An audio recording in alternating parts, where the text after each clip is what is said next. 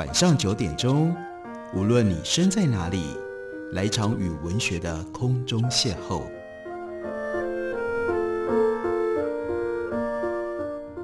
杨照谈书，邀您一同遨游文学世界，认识古今中外的经典之作。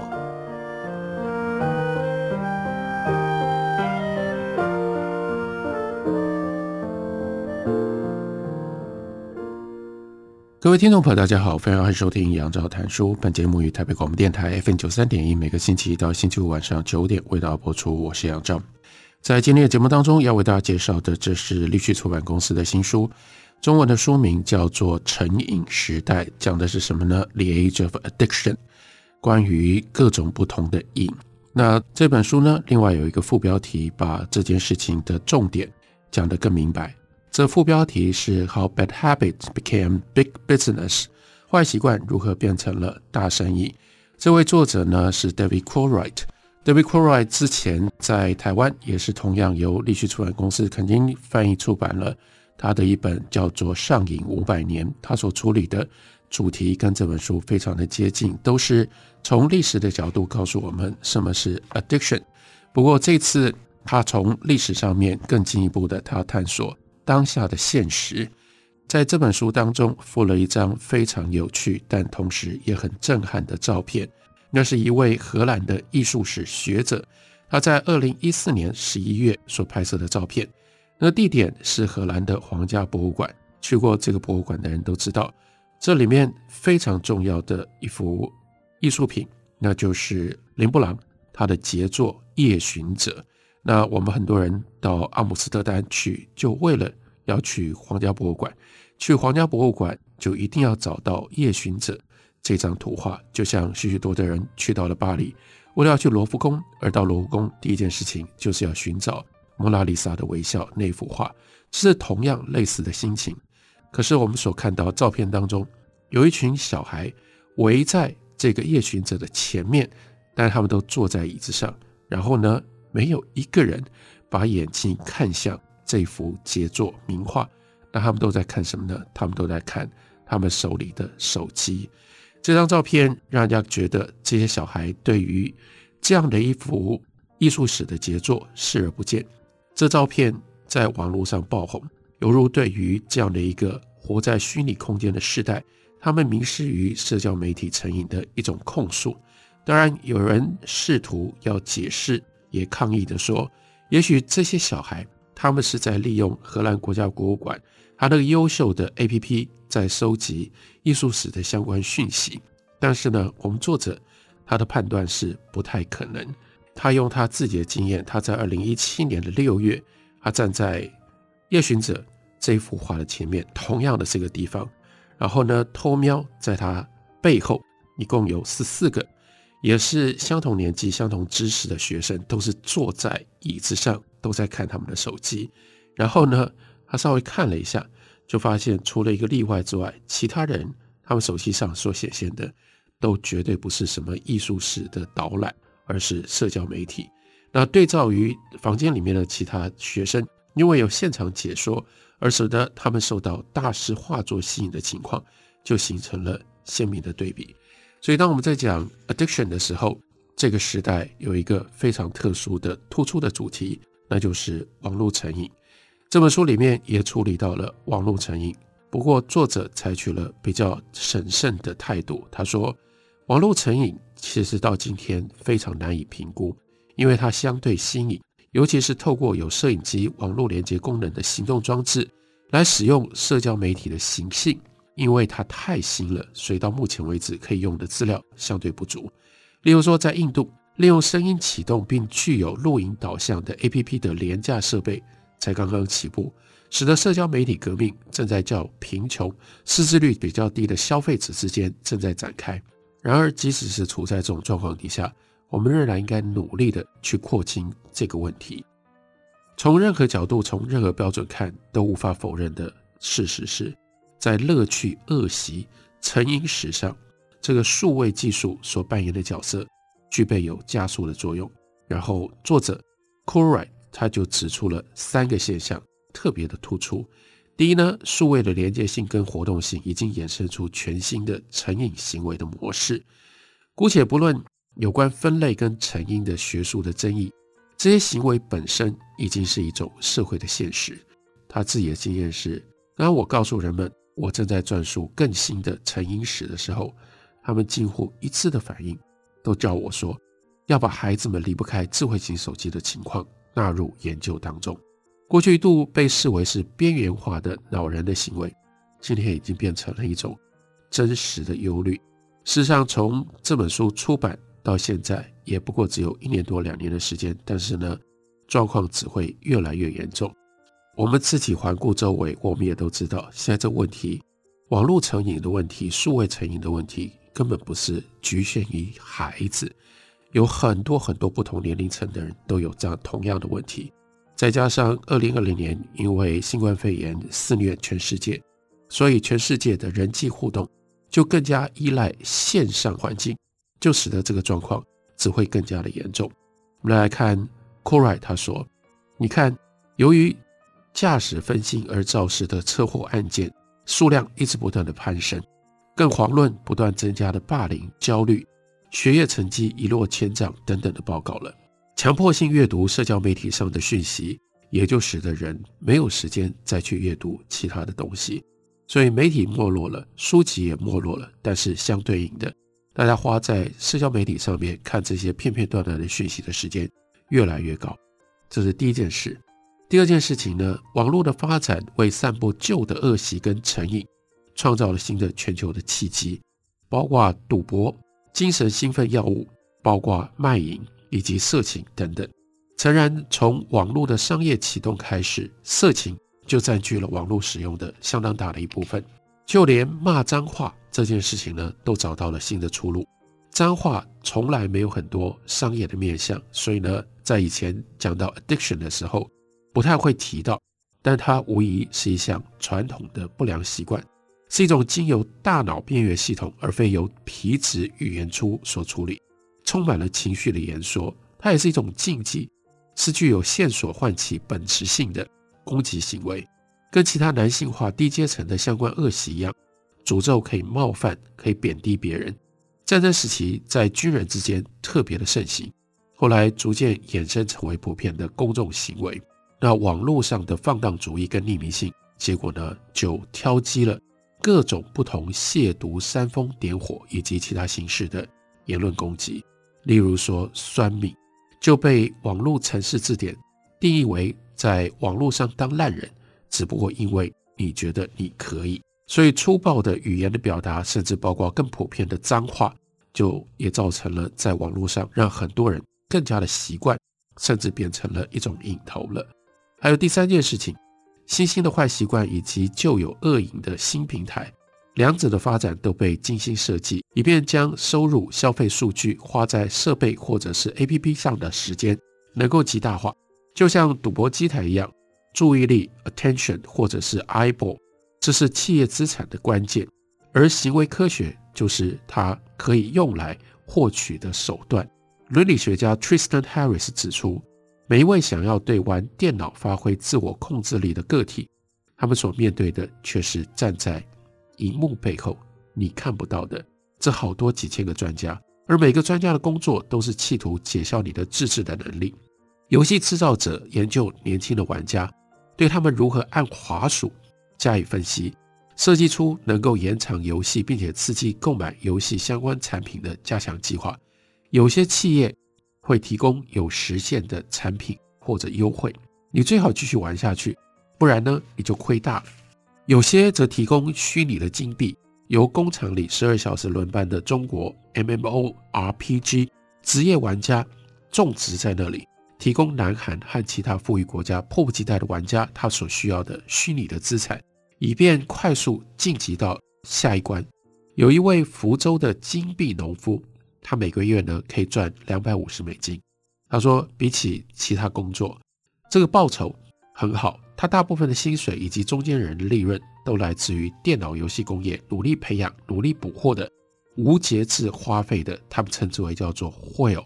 这就指的是网络游戏上花大钱的上瘾了的玩家。数位恶习跟成瘾有三个面向，新旧被设计的。他引用了 Nancy Sales 在二零一六年的著作说，这个 Sales 他访问了两百位以上拥有智慧型手机、年龄从十三岁到十九岁之间的女孩，美国女孩，询问社交媒体如何影响他们的生活。整体而言，他们已经将真实生活错置为数位领域里面的迷人崇拜、生殖器展示。酒醉之后的一夜情、色情性交、不时被干扰、集体失眠、恶意留言、网络霸凌、敏感度降低，以及对外观和受欢迎程度的焦虑等等。这个现象最主要的受益者，那是谁呢？是化妆品工厂和戏骨的老板。对这些人来说，青少年的时间等同于广告收入。所以，萨尔兹就写着：社交媒体倾向于物化女性。男同学会对女同学传递色情信息，然后要求对方回传裸体色情照片。SARS 的研究对象主动告诉他，他们对自己的手机网络影片以及社交媒体已经成瘾了。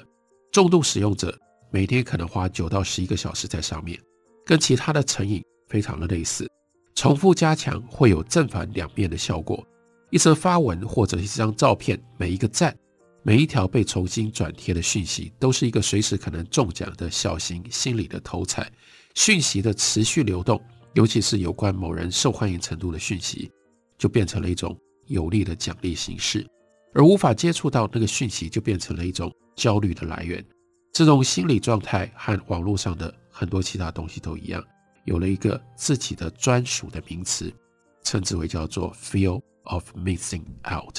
简写叫做 FOMO，FOMO。我们休息一会儿，过来继续聊。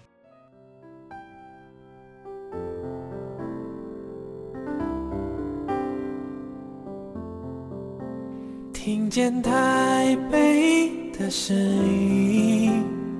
拥有颗热情的心，有爱与梦想的电台。台北广播 FM 九三点一，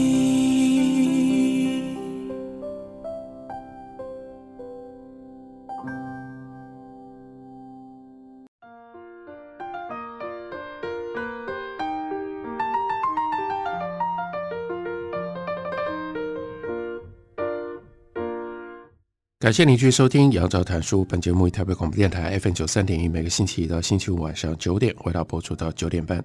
今天为大家介绍的这本书，作者是 David c o v r i g h t。他之前曾经写过一本畅销的经典作品，叫做《上瘾五百年》，帮我们整理了什么叫做 addiction，它的长远的历史。这本书呢，它更进一步的要来分析我们自己的这个时代有哪一些 addiction，这些 addiction。这些瘾头是怎么来的？更重要，它追索到让人上瘾、维持成瘾，怎么样变成了一门生意？这本书在前言上是从这么一件事情开始的。Covrite 说，二零一零年的某一个夏日，我在给剑桥大学基督学院演讲完了之后，有一个来自于瑞典叫做 Daniel Berg 的硕士班的学生来找我演讲的时候，我曾经不经意提到网络成瘾。Berg 就告诉我说，我点出了一个比我想象当中更巨大的事实，因为他在斯德哥尔摩大学里的许多男同学都已经离开学校辍学，栖身在临时的住处，欲罢不能地玩着当时最红的游戏，那就是 World of Warcraft 魔兽世界。然后呢，这些人因为玩游戏的关系，所以他们说的英文的行话多过于他们的瑞典语，永远在突袭。永远如此。然后作者 Cora 就问这个 Berg 说：“他们对自己的情况有什么感想呢？”Berg 说：“他们会觉得很焦虑，可是他们还继续玩下去。”是的，他们继续玩下去。所以这就是一种上瘾的行为了，带着强迫性、充满懊悔的追求一种短暂的、对个人跟社会有害的嗜好，叫做 addiction，叫做成瘾。瑞典男性在电玩游戏上所付出的个人代价很高，就像 Berg 对他说的：“在我们经济史的硕士班上，我现在已经变成唯一的男生了，其他男生都离开了。”回到 c o r i 他自己任教跟他居住的美国佛罗里达州，他说：“我发现数位娱乐对学业注意力的分散比较没有性别的区隔。例如说，在课堂上拿智慧手机的男女平等。不过，当我跟学生分享 Berg 告诉我的事的时候，他们马上就能够认出那一类型的人。有位学生自己承认，他因为强迫性的电脑游戏丧失了整整一年的光阴。他说自己还在复原当中，只不过从他的学业成绩判断，恐怕他还没有真正的复原好，表示这个学生成绩真的很差。还有一个学生讲了另外一件让 Koray 也不得不震惊的话。他说他认识的这些电玩游戏的玩家，他们会在电脑旁边摆个罐子。那是什么呢？那是尿罐，这样就可以避免中断游戏要去上厕所。Koray 就讲，对我来说，电脑旁边的罐子就变成了 addiction 定义改变的一种象征。一直到一九七零年代以前，addiction 这个词很少用在强迫性药物使用以外的情境。那我们讲到 addiction，几乎就是 addicted to 某一种药物。不过一九七零年代以后，现在四十几年当中，addiction 的观念不断的扩大，这是最重要的一个潮流。许多回忆录的作者都承认自己曾经对赌博、对性、对购物，乃至于对碳水化合物有各种不同的成瘾。德国的性治疗师把网络色情称之为叫做 gateway drug，gateway drug 可以翻译叫做诱导性的毒品，诱捕了无数的年轻人。《纽约时报》上有一篇社论，指称糖也可以让人上瘾，就跟毒品一样。有一个年轻的纽西兰的妈妈，她每天要喝上十公升的可乐，以至于她的牙齿都掉光了。最后，她死于心律不整，因此让这件事情上了头条新闻。还有一位中国江苏省的十九岁的旷课生，为了要治疗对于网络的沉迷，他竟然砍断了自己的左手，因此戒了暴。据官方估计，中国有百分之十四像江苏这名学生一样的青少年都面临着类似的困境，所以呢，就特别成立了网络成瘾的康复营。南韩跟日本也有类似的这种机构。什么叫做成瘾？我们可以对从成瘾的了解，先来做一个历史的回顾。一个瘾 addition，它的形成犹如一趟旅程的开始，往往是不经意的在消费的光谱上。最后走向有害的终点，这个旅途过程可能很快，可能很慢，也有可能断断续续。偶尔的沉溺，像是对于海洛因这种毒品，并不一定会导致成瘾。一旦成瘾了，成瘾的状态也不一定就是永久的。上瘾的人可以戒掉，有的时候永久戒掉，或者戒很长一段时间，并非所有的过量使用都必然导致上瘾。有些人可能赌博赌得很多很大，但他不见得就变成一个强迫性的赌徒。就像有些人很爱吃，吃得特别多，对他的体重造成庞大的负担，但不表示他们就一定是食物成瘾。不过非常重要的一点，经常性的大量的使用很容易逐渐导向 addiction。就好比一个固定的饮酒者，当他对于喝酒的欲望越来越强的时候。最后，他就可能爆发成为一个十足的酒鬼。上瘾就是一个习惯变成了很坏的习惯，对个人跟他人都变成了一种强烈的专注的有害的行为模式。至于是什么样的伤害，就端赖我们看上瘾的药物以及行为的本身。强迫性的赌徒，他可能毁了自己的学业，毁了自己的婚姻，然而他却不会破坏肝脏或者是肺脏。可是药物上瘾会损害肝脏，如果是有了烟瘾，那会伤害肺脏。所以呢，上瘾的过程是社会性的，也是生理性的。压力跟同侪的行为都有可能把一个人推向成瘾 （addiction） 的这种深渊。虽然这个过程最终会显现在他们的大脑里，经常喝酒、经常吸毒，以及有跟吸毒类似的这种行为，都会导致我们大脑神经元的改变。包括改变基因的表现，日积月累，这些改变就会出现在中枢神经系统比较多，而且是越来越扩大的区域，就好像几滴染料在绷紧的床单上慢慢运散开来。这种改变具有持久性，尤其是对于仍然在发育当中的大脑。儿童跟青少年越早经验到成瘾物质或者是嗜好，也就越有可能保持这样的行为。曾经带给他们的快感的强烈记忆，那即使加以乐戒，也通常难以消除。Addiction 的本质，更确切地说，Addiction 的诱惑，对销售习惯性产品的企业有很大的影响。他们需要鼓励人们及早而且经常消费。从前的酒吧老板就知道一个道理。你要好好招待小男孩，因为将来他们长大了，口袋里的钞票就会进到你的收银机里。他们喝得越多，你的利润就越高。到目前为止，全世界百分之九十的酒精饮品，它的销售量是卖给百分之二十重度消费的顾客群。这个模式可以适用于各种以大脑奖励为目标的企业。超过一半以上的大麻。进到了那些醒的时候有一半以上时间都处于麻醉状态者的肺里跟他的胃里，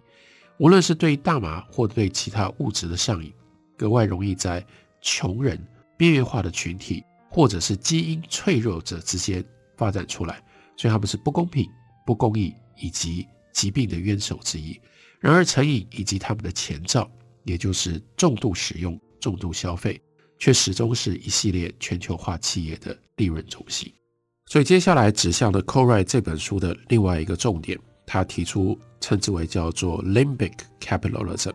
那中文书里面把它翻译叫做边缘资本主义。但我们要知道，所谓 Limbic 指的是什么？指的不是一般的边缘，而是大脑的边缘系统，称之为叫做 Limbic System。那也就意味着 Limbic Capitalism 指的是。利用大脑结构里面主管情绪跟快速反应的部分，明显有别于冷静思考。边缘系统这个 limbic system，它的网状神经元通路有多种功能，例如说让我们享受欢乐，然后呢，同时提供长期记忆，还有在这里也保留了许多跟求生有关的直觉的情绪感知。然而吊诡的是，一旦企业将天然演化的结果用来为自己牟利的时候，这些神经回路就变成企业透过反求生活动而可以致富的工具。这个 limbic capitalism 是一种文化演化的结果，是一种漫长的历史演化的最近期的发展。随着新奇的趣味以及恶习还有成瘾的双重陪伴，加速蔓延开来。跟这种 limbic capitalism 最明显相关的乐趣、恶习、成瘾，莫过于各种吸毒以及令人麻醉的事业。庞大的私人利益以及国家的税收，鼓励着酒精以及药物的滥用，直到不断上升的社会成本迫使政府不得不限制或者是禁止至少某一些药品的使用。成瘾 （addiction） 是一种记忆，它变成了一种反射作用。那简单的说，就是训练你的大脑去做对你有害的事，或者应该说，让你的大脑被训练。更深层的真相是。我们活在一个不断追求进步、健康、长寿的世界，但事实上，我们却被鼓励着去做既不健康也不进步，甚至可能要命的消费。要了解这个吊诡，这就是这本书要探索的。我们有必要超越神经科学，超越失调的神经元跟有缺陷的基因。我们要去了解新奇趣味的历史。我们要知道商业化的恶习、大众成瘾以及边缘。资本主义，也就是 limbic capitalism，对于形塑我们的习惯跟欲望，有着这样不断扩张的力量。这段历史基本上是应用技术史，是在很长的一段时间当中加速变迁的。limbic capitalism 并非突然以成熟的姿态跳到现代史的台面上，相反的，它是从相当原始的状态衍生出来，是源自于人类不断扩展娱乐选项的努力。人类对于娱乐的追求起于文明之外，不过在这个书里面，企图呈现这个追求所扎下的根基。这就是这本书跟其他谈 addiction 最不一样的两个地方。一个，他要讲的是 limbic capitalism 对这件事情的作用；第二，他仍然回到历史的远缘来帮我们介绍，来帮我们追索，一步一步的为什么会有 limbic capitalism 用这种方式肆虐。整个世界，这本书的书名就是《成瘾时代》，立讯出版公司的新书，介绍给大家。感谢你的收听，明天同一时间我们再会。